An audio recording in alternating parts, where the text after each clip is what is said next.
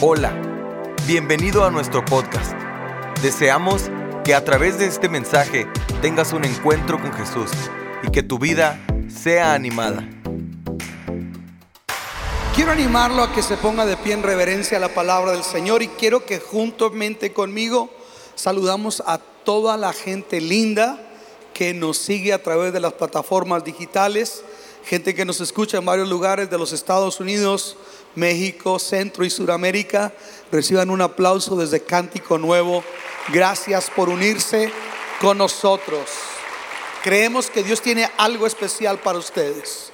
El día de hoy quiero tomar un tiempo breve, pero quiero compartirles algo que nos puede entender, nos puede llevar a nosotros a entender la obra de la gracia. Quiero hablar acerca, y, y he titulado a este mensaje, la crónica de una liberación. Repita conmigo, la crónica de una liberación. Abra su Biblia en el Evangelio de Lucas, capítulo 8, el versículo 26 en adelante. Lucas 8, 26 en adelante. Leemos la palabra del Señor en Lucas 8, 26. Dice así, y arribaron a la tierra de los Gadarenos, que está en la ribera opuesta a Galilea. Al llegar él a la tierra, vino a su encuentro un hombre de la ciudad, endemoniado desde hacía mucho tiempo, y no vestía ropa, ni moraba en casa, sino en los sepulcros. Este, al ver a Jesús, lanzó un gran grito y postrándose a sus pies exclamó a gran voz, ¿qué tienes conmigo?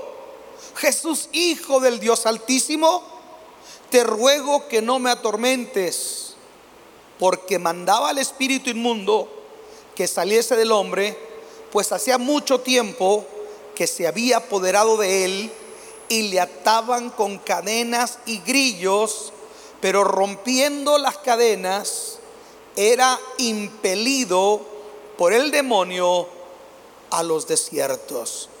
Oremos. Señor, gracias por tu palabra. Gracias por tu presencia. Gracias porque tú eres real, eres fiel y eres maravilloso. Usa esta palabra y llévala a cualquier corazón que la necesite. Manifiéstate a través de tu palabra y bendice nuestras vidas en el nombre de Jesús. Amén. Denle un aplauso al Señor y ocupe su lugar. Crónica de una liberación. La Biblia menciona la actividad demoníaca. Hay gente el día de hoy que cree que el diablo no existe y que la obra demoníaca no existe. El demonio es real. Los demonios son real. La Biblia dice que Satanás era un ángel, un querubín protector que custodiaba el trono de Dios. Y un día se rebeló contra Dios e incitó a un gran número de ángeles a que se le unieran en la rebelión. Y dice la Biblia que fue expulsado de la presencia del Señor. Es tan tremenda la actividad demoníaca que cuando leemos el Génesis, dicen algunos comentaristas que muy posiblemente entre el versículo 1 y el versículo 2 de Génesis 1 hay una actividad demoníaca. Porque dice, en el principio creó Dios los cielos y la tierra. Y luego dice, y la tierra estaba desordenada y vacía. Entonces viene un cuestionamiento.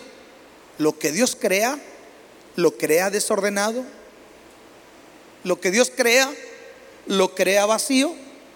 Entonces, hay quienes dicen que entre el versículo 1 y el versículo 2 de esa narrativa ocurrió la expulsión de Satanás, de Lucifer, del querubín protector.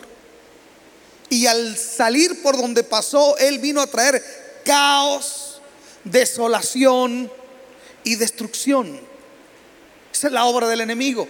Y Jesús dice, el enemigo vino para robar, para matar y para destruir. Esa es la obra del enemigo, robar, matar y destruir.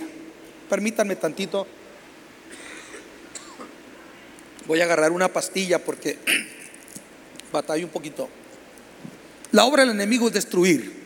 Destruir matrimonios, destruir individuos, destruir dignidad, destruir la reputación de alguien, destruir, dividir. Esa es la obra de él.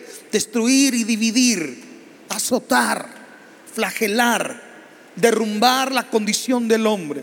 Esa es la obra de él. Esa, y, y, la manera en la que la Biblia lo, lo ejemplifica de la manera más clara es cuando vemos lo que logra hacer en una persona que ha sido poseída. Dice la escritura que había una persona en la ciudad de Gadara que estaba poseída por demonios. Hermanos, sin hacer un énfasis desmedido, quiero el día de hoy decirle que la actividad demoníaca es real. Hay una actividad demoníaca que está ahí y que es antagónica a la verdad, antagónica a la luz, antagónica a la verdad del Evangelio.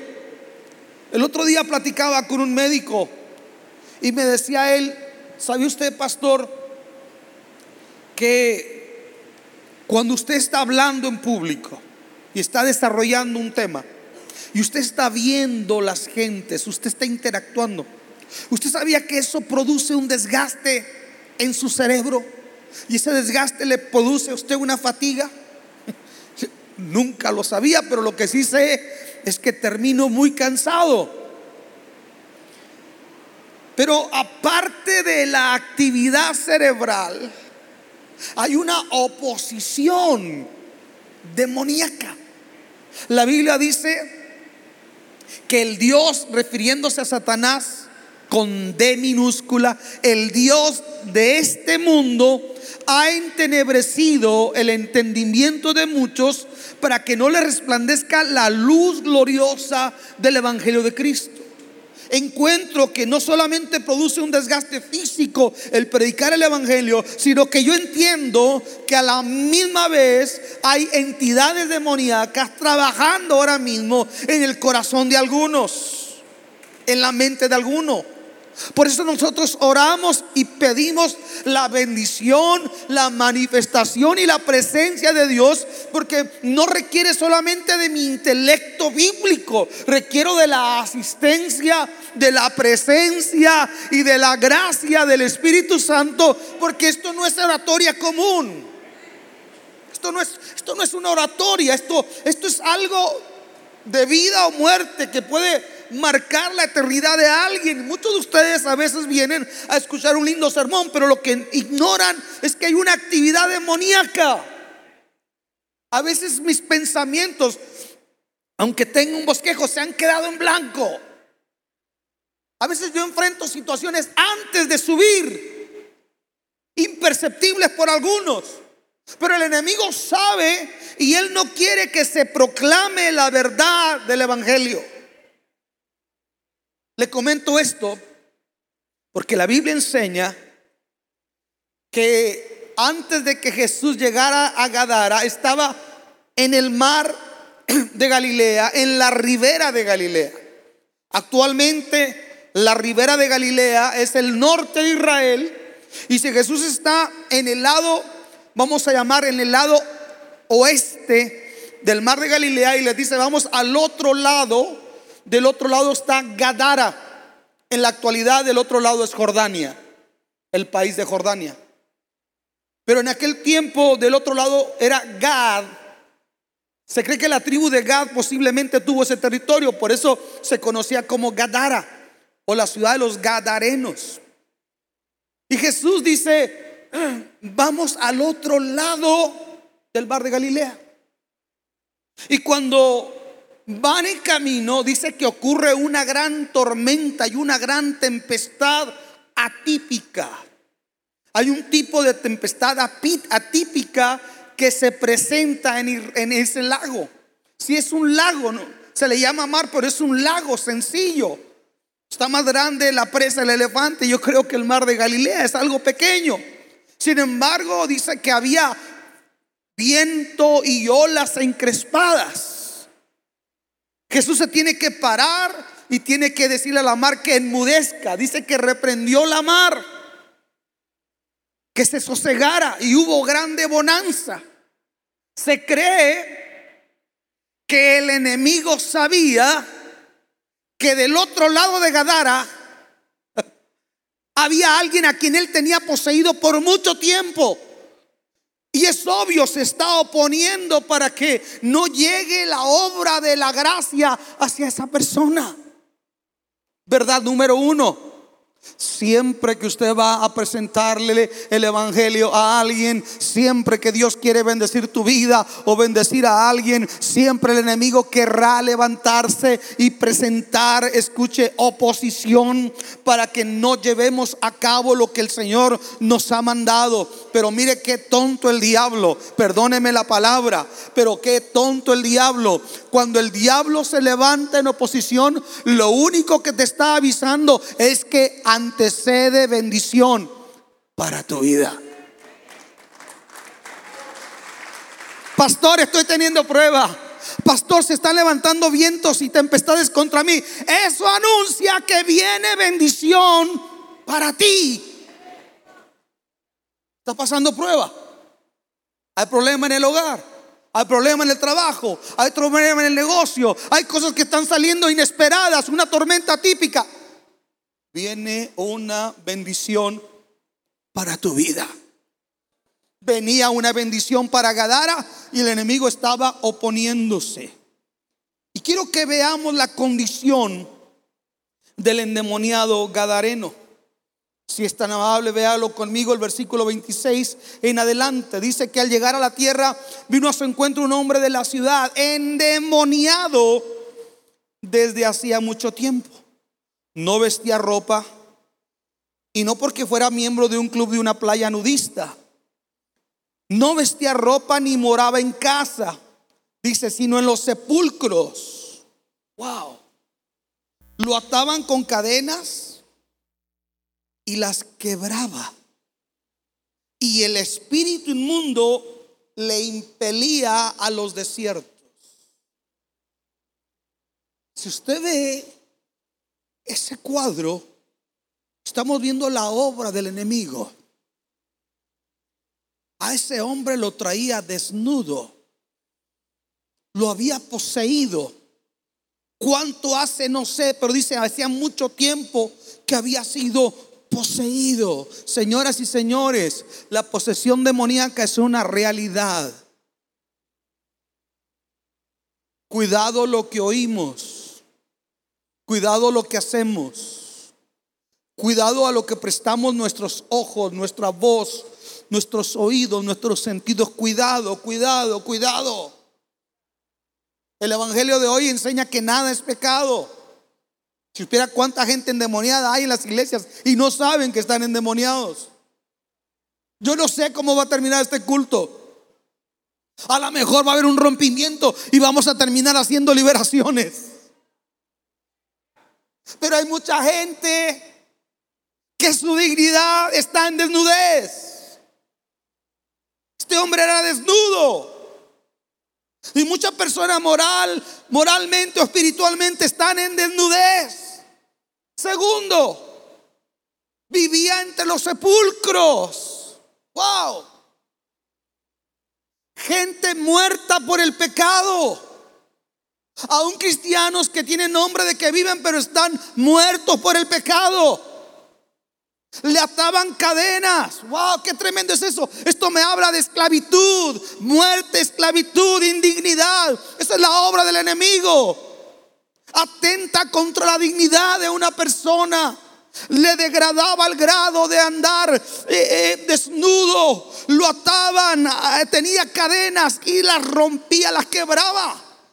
Y se iba a, a los sepulcros y a veces corría al desierto. Desnudez, cadenas, sepulcro, desierto. Ahí vive la humanidad. En una desnudez moral por el pecado.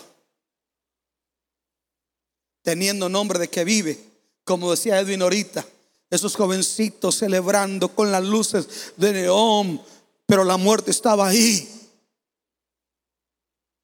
Cadenas que les atan y los arrastran a una condición de adicción o dependencia o sentimientos que el, diablo hace que la gente sea atada por sentimientos. Hay gente que está atada a emociones. Hay gente que está atada a experiencias traumáticas, vive en un pasado. Aún cristianos viven en experiencias pasadas que no han logrado superar y viven amargados, endemoniados, frustrados. Y esa gente termina en un desierto espiritual.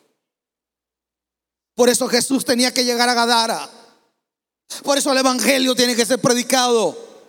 Por eso la verdad de Dios tiene que llegar a esos lugares. Y Jesús dice, conocerán la verdad. Y la verdad es la única que puede hacerles libres. Y si Jesucristo no la yoga, no el budismo, ni el deporte por sí mismo, Solamente si Jesucristo os libertare serán verdaderamente libres. El mundo necesita la libertad de Dios. Alguien diga amén. Pero no hay libertad si no hay evangelio. Y no hay evangelio si no hay quien lo predique.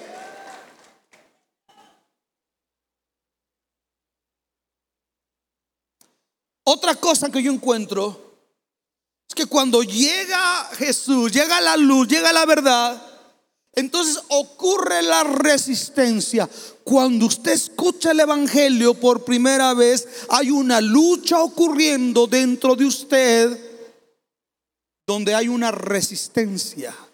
Resistencia para que llegue y resistencia cuando ya está delante de usted la verdad de Dios. Quiero que lo vea de esta manera. Versículos 28 al 31. Dice, el llegar él, al llegar él a la tierra, vino a su encuentro un hombre de la ciudad, perdón, el 28. Este, al ver a Jesús, lanzó que un gran grito y postrándose a sus pies, exclamó a gran voz, ¿qué tienes conmigo, Jesús, Hijo del Dios Altísimo?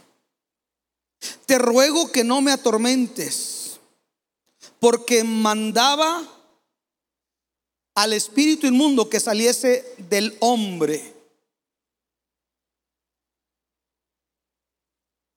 Pues hacía mucho tiempo que se había apoderado de él y le ataban con cadenas y grillos, pero rompiendo las cadenas era impelido por los demonios al desierto.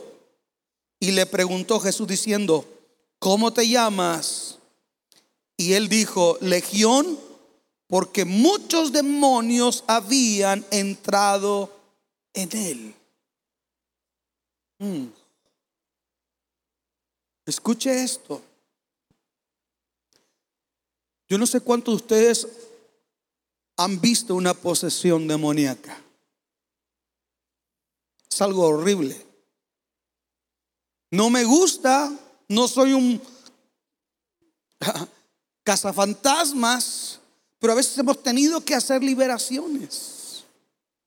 Y es algo horrible, es algo terrible ver cómo una persona puede ser movida, degradada por un demonio. Es algo horrible. En esta persona dice que había legión.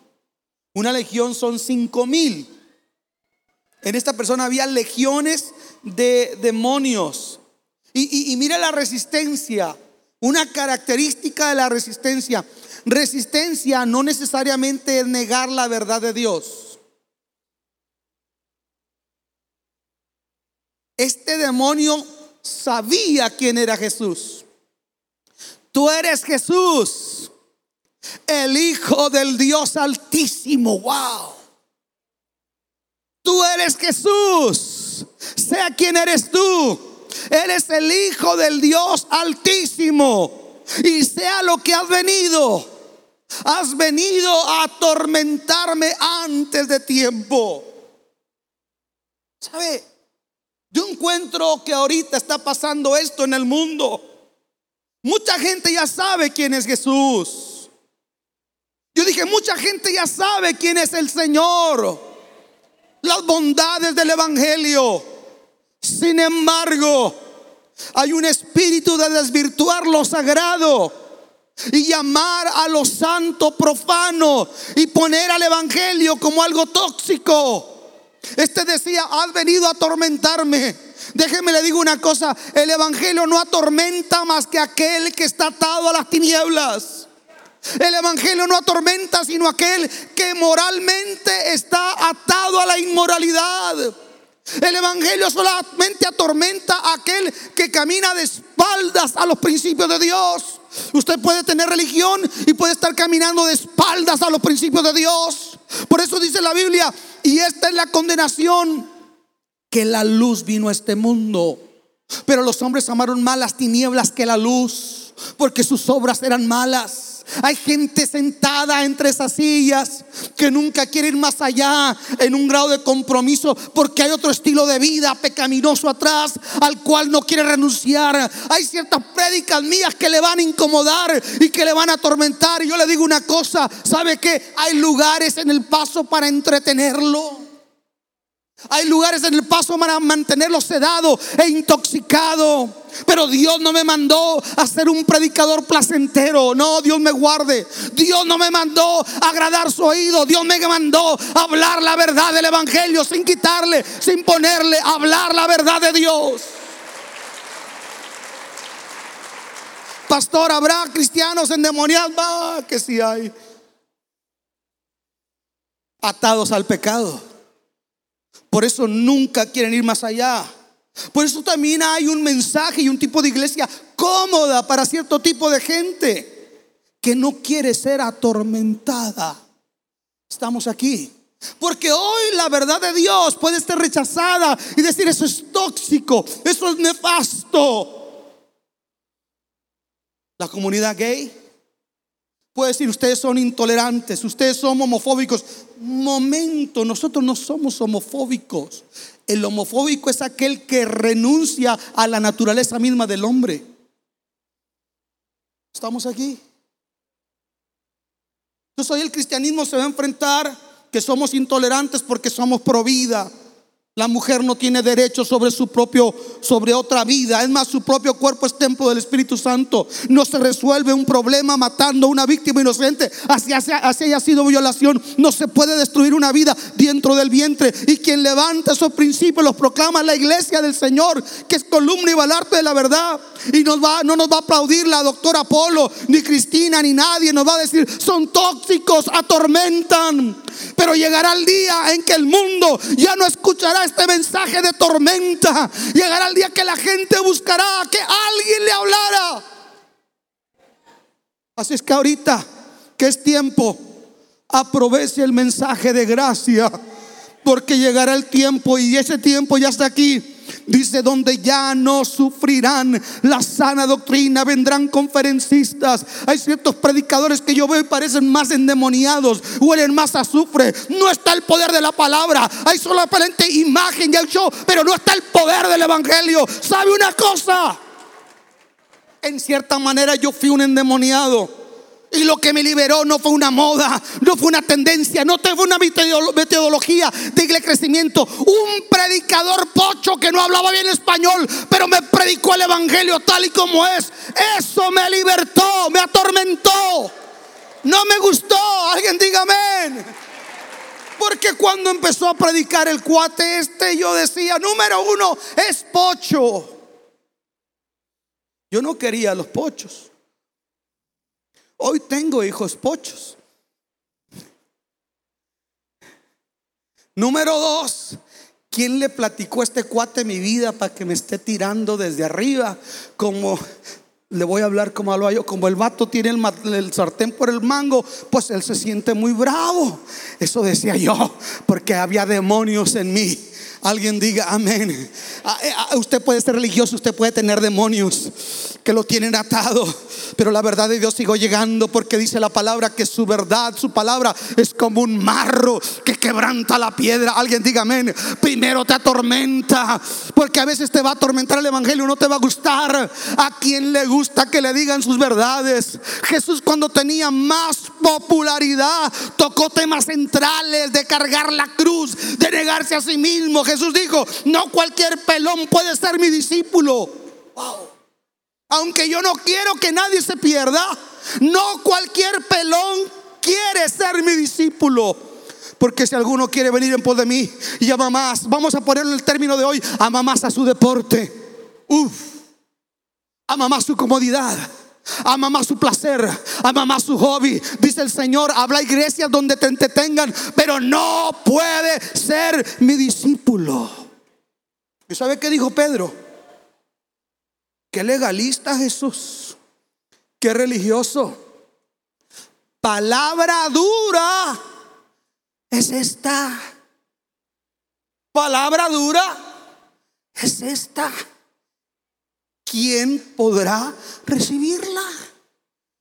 Entonces voltea a Jesús y le dice, ah, sí, te veo muy preocupado por, por no herir la susceptibilidad de la gente, Pedrito. Como que tú también te quieres ir con ellos. Si tú también te quieres ir, aquí pasa el bus 67 de la película, no pides transfer en la, Plaza de los Lagartos o en Cielo Vista y te lleva a la Plaza de los Lagartos y te vas a Juárez infeliz. Tú también te quieres ir, Pedro, ahí va saliendo la rutera, el metro, la guagua, como usted le llame. Pero Pedro dice, espérate un momentito, yo nomás decía, Señor. Es cierto, pega fuerte tu mensaje, Jesús. ¿A quién le va a gustar? Yo dije, ¿a quién le va a gustar? Pero dice Pedro, eso es lo que necesitamos. Porque a quién iremos si venimos de la religión y estábamos endemoniados. Había rituales, había costumbres y filosofías, pero estábamos vacíos, espiritualmente en desiertos, espiritualmente en sepulcros. Dice, ¿a quién iremos si solo tú tienes si solo tú tienes, si solo tú tienes palabra de vida eterna y la palabra de vida eterna primero te va a herir. Es que ustedes están acostumbrados ahorita que ven puro internet y que le digan, tú eres un campeón. ¿Qué campeón va a ser? No, Juan. You need Jesus. You need the gospel. Necesitamos arrepentirnos y confrontar nuestra vida ante la verdad de Dios. Segundo, si hay resistencia, has venido para atormentarme. Y Jesús le dice, ¿cómo te llamas? Legión, porque somos muchos. Yo creo que Jesús dijo, por eso estás así. Imagínense, pobre persona pero me encanta la obra de la gracia. Porque el diablo le gusta ser exhibicionista. Que la película El Exorcista, yo sé que muchos de ustedes les encantan. Y que ahora la llorona. Y que ahora la llorona chimuela. Y ahora el demonio de Chucky. Les gusta ver. El diablo es exhibicionista. Déjenme le digo una cosa. Ya saben, para que sepan aquí los hermanos. Si un día se para un endemoniado cuando yo estoy predicando, nada más agárrenlo y llévenmelo para atrás no me va a interrumpir cuando yo estoy predicando. Cuando yo termine, lo hago libre en el nombre de Jesús. El diablo le gusta el show. Somos muchos. Legión. Si yo fuera Jesús, le hubiera dicho, ay tú, María Cantú. Asústame, Panteón. Pero Dios sabe, aleluya, el poder de su palabra. Bendito mensaje que Dios nos ha dado, hermanos. Bendita obra que Dios nos ha encomendado libertar a los cautivos. Dice que Jesús le dijo, quiero que lo vea conmigo, versículo 32. Había allí un hato de muchos cerdos que pasían en el monte. Y mire lo que le rogaron los demonios, los romanos, los, los, demonios, yo estoy diciendo los romanos, los demonios le rogaron que les dejase entrar en, en ellos, en los cerdos. Y les dio permiso. fueron los demonios y se metieron en el hato de cerdos. Y ni los cerdos los aguantaron, hermanos. Ni los, los cerdos, que es un animal inmundo, lo más inferior en la ley ritual de los judíos, lo más impuro, no soportó la presencia de los demonios y ahí nació el jamón endiablado, porque dice que fueron y se tiraron en un despeñadero, no los aguantaron. Fueron y se tiraron. Qué tremendo, ¿eh? A veces la gente dice, a mí no me quite mi demonio. Y los cerdos ni siquiera los aguantaron.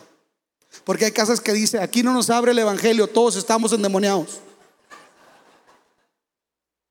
¿Te ha tocado ver eso? A mí no me quite, a mí no me quite mi religión. ¿Yo para qué la quiero?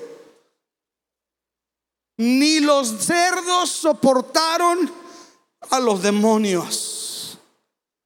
Corrieron en su instinto animal al despeñadero. Pero entonces ocurre la obra de la gracia.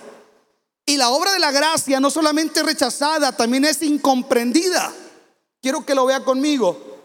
Versículos 35 y 37. Y salieron a ver lo que había sucedido. Y vinieron a Jesús y hallaron al hombre de quien habían salido los demonios. Wow. Sentado a los pies de Jesús, vestido y en su cabal juicio. Y dieron gloria a Dios. No. Mire lo que hicieron los habitantes de Gadara. Tuvieron miedo. Y los que habían visto les contaron cómo había sido salvado el endemoniado. Entonces toda la multitud de la región alrededor de los Gadarenos le rogó que se marchase de ellos, pues tenían gran temor. Y Jesús entrando en la barca, se volvió. Wow. Qué tremendo es esto, ¿verdad? Escuche, escuche esto. Sale el padrastro de las Kardashians y dice, ahora soy una bella mujer. Se hace transgénero. Y todo el mundo, Hollywood, todo le aplauden. Qué valentía, qué hombre, qué ejemplo, qué inspiración. Sale Sylvester Stallone y dice, me he entregado a Jesucristo. Y es un fanático. ¿Estamos aquí? Hay de aquellos que a la luz llaman tinieblas y que a las tinieblas llaman luz, dice la escritura. Hay de aquellos que a lo dulce llaman amargo y a lo amargo llaman dulce. Esta sociedad aplaude los antivalores, los exalta, los glorifica. Pero sale alguien con la verdad de Dios y es rechazado. En lugar de decir gloria a Dios, oye, oye Jesús, quédate aquí. Mira lo que tú hiciste, mira lo que tú transformaste, Jesús. Wow, quédate con nosotros. Sin embargo, se juntaron todos para decirle, no te queremos aquí. Wow, esa es la realidad del mundo. Yo dije, esa es la realidad del mundo. Desprecia lo que le puede ayudar. Desprecia la gracia de Dios. Desprecia a Jesús. Esa es una realidad, hermanos. El mundo desprecia a Jesús. Prefieren sus demonios, prefieren sus puercos. Esa es la decadencia. Ese es, el pecado capital por lo cual una persona se va a condenar. Jesús dice, esta es la condenación. Que la luz vino a este mundo. Y luego escucha lo siguiente. Pero los hombres no amaron la luz. No dice así. Dice, pero los hombres amaron más las tinieblas que la luz. A veces decimos, esta persona es buena gente. Ama a Dios, sí ama a Dios, pero al mismo tiempo ama más las tinieblas. Estamos aquí. Y Dios dice, si me vas a amar, Dios dice, yo no soy plato de segunda mesa ni me gustan las babas. Dios dice, si vas a amarme, dice, ámame con todo tu corazón, con toda tu alma y con todas tus fuerzas. Estamos aquí. ¿Cuál fue el problema de Judas? Judas era incrédulo, no era incrédulo. Judas no amaba a Jesús, sí amaba a Jesús, pero no lo amaba lo suficiente. Y ese es el problema de Gadara y el problema de mucha gente. Ama a Dios, pero al mismo tiempo aman mucho más otras cosas. Y ese amor dividido es peligroso. Estamos aquí. Al grado que nos termina hacer por votar y sacar a Jesús de nuestras prioridades de vida. Hay gente, escuche lo que le voy a decir, porque si yo parafraseo el versículo que le estoy diciendo, y esta es la condenación, que la luz vino a este mundo, pero los hombres amaron más las tinieblas que la luz, porque sus obras eran malas. Hay gente moral que se va a condenar en el infierno. Hay gente filántropa que se va a condenar en el infierno. Hay gente que visitaba la iglesia y tal vez va a ir a parar al infierno. Hay gente que tal vez hayan creímos que no la íbamos a topar y no nos la vamos a topar. Y hay gente que creíamos que no los íbamos a ver y los vamos a encontrar allá. ¿Saben una cosa? Ahorita está mi suegra en la casa. Mi suegra es católica carismática. Eso de la renovación que ya no ya no adoran ídolos, ya oran por los enfermos, ungen con aceite, etcétera, siempre tiene cantos. Esa mujer se levanta y está orando. Está leyendo la Biblia. Oiga, nos mueve el tapete a nosotros. Suegra, yo quisiera cinco como usted en la iglesia, con esa pasión. Escuche, es cierto, pero yo no sé, porque a veces hay gente que actúa con mayor amor por Dios que los que decimos que hemos experimentado la gracia del Señor.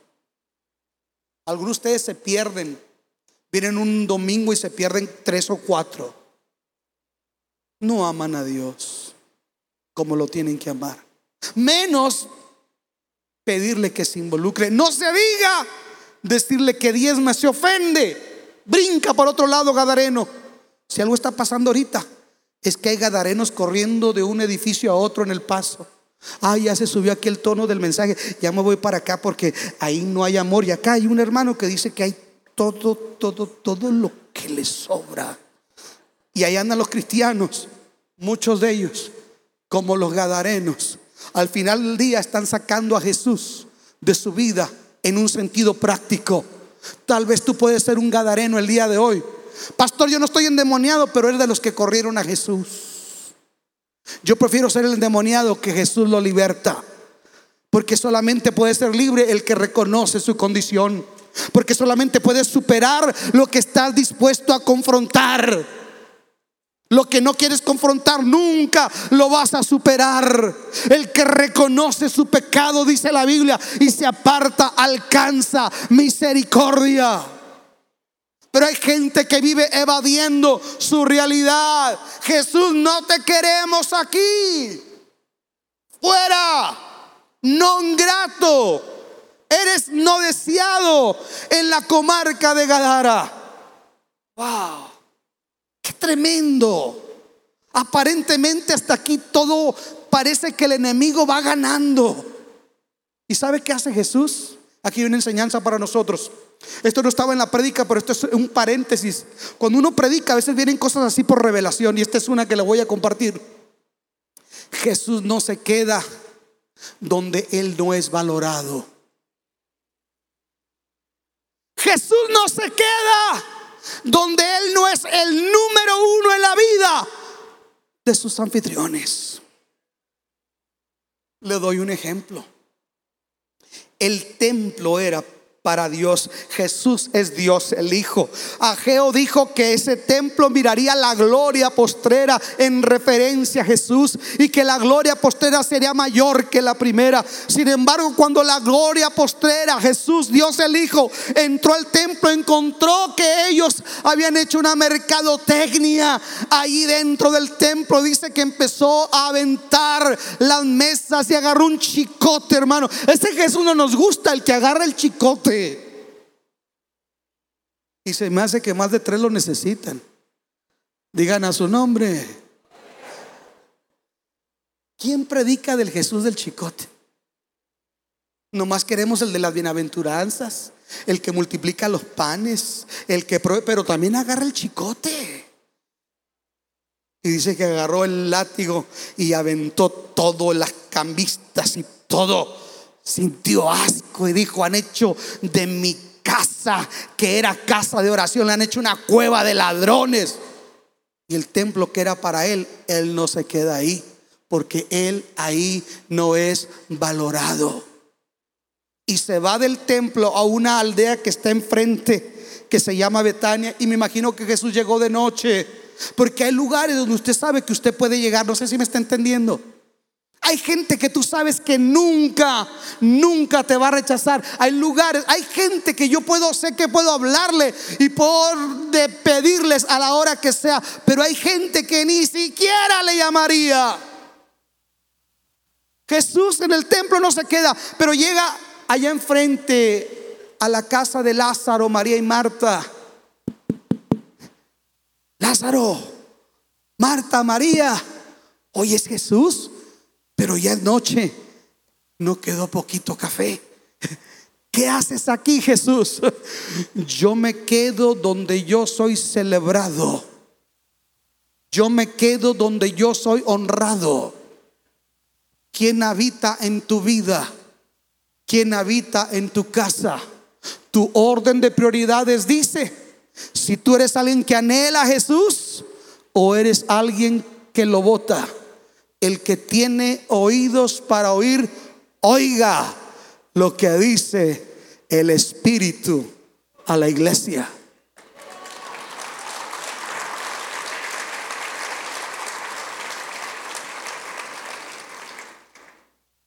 Otro paréntesis. Los latinos tenemos un problema de honra.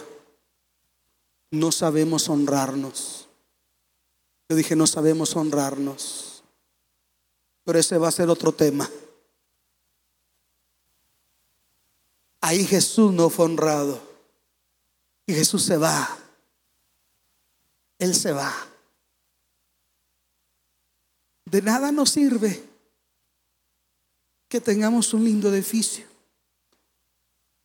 De nada nos sirve que podamos tener desde el punto de vista de infraestructura lo mejor si no anhelamos la gloria de Dios. Si no anhelamos su presencia. De nada te sirve que conduzcas el auto más bonito, vistas la ropa más lujosa, habites en la morada más preciosa, si tu vida está vacía de la presencia de tu Salvador. Yo no sé si hay alguien aquí que le dice, Señor, yo sí te quiero en mi vida. Yo dije, yo sí te quiero en mi vida. Tú eres lo primero en mi vida. Alguien diga amén. Alguien aquí le puede decir, te amo más que a Donald Trump. Alguien diga amén. Te amo más que a mi vida. Te amo más que a mi suegra. Eso es fácil. Termino con esto. Como no lo valoran, Jesús se va. En el mensaje a las siete iglesias, la última iglesia, la iglesia de la Odisea, se cree que en el concepto escatológico, concepto profético de adeveras, no lo que nos venden hoy ahí las canales cristianos. Profético es cuando se analizan los eventos del porvenir. No un loco afiebrado que se para frente a usted, habla tres lenguas y le dice que se va a sacar la lotería. en el panorama profético, la iglesia de la Odisea y todas las siete iglesias se considera como siete etapas del peregrinar de la iglesia desde el Pentecostés hasta cuando el Señor va a regresar. El último periodo de la iglesia de la Odisea. A la iglesia de la Odisea el Señor le dice, porque tú dices, yo soy rica y me he enriquecido y de ninguna cosa tengo necesidad, pero no sabes que eres pobre, desventurada, desnuda. Yo te aconsejo que de mí compres oro refinado y pongas colirios sobre tus ojos para que veas y vistas tu cuerpo y cubras tu desnudez. He aquí, le dice Jesús a esa iglesia. Se cree que es el último periodo de la iglesia, la Odisea. Jesús le dice esto, he aquí yo estoy a la puerta. Si en el Apocalipsis cuando comienza, Él se pasea dentro de la iglesia, en medio de los siete candeleros, pero cuando va con la Odisea, la Odisea lo botó, lo sacó fuera. Y Jesús le está tocando, me sacaste fuera. Yo estoy a la puerta. Porque un evangelio sin cruz no es evangelio. Porque cristiano sin oración no es cristianismo. Porque cristiano sin pasión por compartir la buena nueva del evangelio no es cristianismo. Porque cristianos que piensan solamente en lo placentero, lo que les gusta, lo que ellos quieren, eso huele a azufre. Jesús le dijo a la Odisea, yo estoy afuera, a la puerta me votaron, pero estoy llamando. Si alguno oye mi voz y abre la puerta, yo entraré y cenaré con él y él cenará conmigo. Wow. Los de Gadara sacaron a Jesús, lo votaron. Les voy a decir algo que tal vez a algunos les va a incomodar. Pero me encanta ser cristiano y tener una perspectiva bíblica más que cegarme por cualquier partido. Déjeme le digo, en Estados Unidos hay una línea que parecieran Marta la piadosa, los conservadores. Wow. ¿Sabe qué dicen las estadísticas? Que el conservador deja de ser conservador cuando le tocan la cartera. A su nombre. Ahorita a las 4 salgo para Washington, D.C. ¿Cómo me gustaría llevar a algunos de ustedes y se dieran cuenta del problema de prostitución que hay en Washington, D.C. y donde tanto demócratas como conservadores con visitan esos lugares. Y a nosotros vienen y nos venden una imagen y una cara. Escuchen esto. Dios nos está llamando a nosotros que entendamos que este país, tanto los del burro como los del elefante, están sacando a Jesús. Lo están sacando a Jesús. Los únicos que pueden hacer América grande y traer un cambio a esta nación. En la iglesia del Señor que va a doblar sus rodillas y le va a decir perdónanos por el pecado de la prostitución, perdónanos por el pecado de la drogadicción, porque el narcotráfico se financia en dólares, porque las armas del narcotráfico vienen de este país, perdónanos por el mercado negro, escuche, de órganos, de gente que matan en Juárez y se traen los órganos para acá y nadie está diciendo nada. Perdónanos, Señor, por el pecado de Hollywood, de la inmoralidad. Perdónanos por el pecado del aborto, del homosexualismo, por legalizar la droga. Perdónanos. Esto lo tenemos que hacer nosotros, señoras y señores. No es un partido, somos nosotros, la iglesia, los que podemos traer a Dios de nuevo al panorama de nuestro diario vivir. Pero siempre, escuche esto, siempre, cuando aparentemente todo está perdido, siempre Dios sale ganando. Yo dije, siempre Dios sale ganando. A la samaritana, nadie la quería, pero yo Jesús la impactó y la samaritana se ganó a todo Samaria con el Evangelio. Cuando Jesús ya se va, versículos 35 en adelante, dice que el endemoniado ahora estaba bañadito, bonito, chulo. Porque cuando Cristo viene a la vida, hasta la gente se mira bonita, hermanos. que fuera de muchos de nosotros si Cristo no estuviera en nuestro corazón. Estaríamos más feos. Pero cuando Cristo viene, oiga, se ve diferente la gente. Está bañadito, limpio. Y Jesús dice, bueno, ahora sí que como dijo Cash Luna, chao. Se quedan con sus demonios. Vámonos. Aquí huele azufre, dice Jesús. Pero cuando se empieza a separar la barca de la ribera, se para aquel hombre. Y le dice, yo quiero ir contigo. Yo sé lo que hiciste en mi vida. Aquel que sabe, aquel que entiende, aquel que valora lo que ha ocurrido en su vida por la gracia de Dios, no puede quedarse calentando una banca. Aquel que verdaderamente ha experimentado a Dios en su vida no puede quedarse pasivo. Déjame, soy tu sirviente, le está diciendo. Déjame, sirvo como tu esclavo. Quiero ser tu esclavo. Déjame seguirte. Wow, y cuando Jesús mira eso, dice: Ese hombre es el que yo vine a rescatar. Porque aunque ahorita me rechazaron, cuando este hombre vuelva hacia ellos y les explique lo que yo he hecho en él, sus vidas van a ser transformadas. Yo no sé si hay alguien aquí que sabe lo que Dios hizo en su vida. Yo no sé si hay alguien aquí que diga, yo sé lo que el Señor sacó de mí, las cadenas que Él quebró. Yo sé, yo sé lo que Dios ha obrado. Yo no sé si hay alguien aquí que sabe lo que Jesús hizo en Él. Se me hace que no me están entendiendo.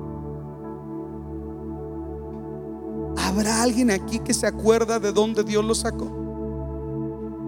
¿Habrá alguien aquí que hoy valora lo que es tener la paz de Dios y roncar de lo lindo porque tienes paz aunque haya problemas? Hay alguien aquí que hoy sabe lo que es el gozo de Dios por lo que Cristo hizo en usted. Hay alguien aquí que sabe que dentro de ti está el Espíritu Santo. Entonces por qué somos tan insensibles, tan indiferentes? ¿Qué nos está pasando? Estamos votando a Jesús de nuestras vidas. Estamos sacando a Dios. Iglesia, hoy el Señor se para delante de nosotros y nos dice, hay alguien aquí que recuerde que lo saqué de un desierto, que lo saqué de la muerte, que quebré sus cadenas y que le di libertad. Yo soy el primero, exadicto a las drogas, con pensamientos depresivos sin Dios y sin esperanza, destruido. No me cambió un ritual religioso. Yo sé lo que es religión. Y muy pronto realicé que la religión no me podía cambiar. Y lloré y creí que no había nada. Pero cuando todo parecía perdido, Jesús llegó a mi Gadara. Jesús llegó a mi vida. No sé cuántos demonios habrán salido de mí. Lo que importa no es cuántos salieron, sino cuánto de Él ha entrado en mi vida. Hoy Cristo está en el centro. Él guía mi vida. Él es mi Señor y le amo con todo mi corazón. Todavía Él quiere libertar tu vida. Todavía Él quiere cambiar tus tinieblas por luz. Todavía Él quiere cambiar tu lamento por alegría. Pero todo lo que tienes que hacer es hacer un lado el orgullo y abrirle tu corazón al Salvador. Deseamos que Dios haya hablado a tu vida de una forma especial. Si deseas saber más sobre este ministerio, visita nuestra página www.canticonuevo.tv y nuestras redes sociales Cántico Nuevo EP. Y recuerda, tus mejores días están por venir.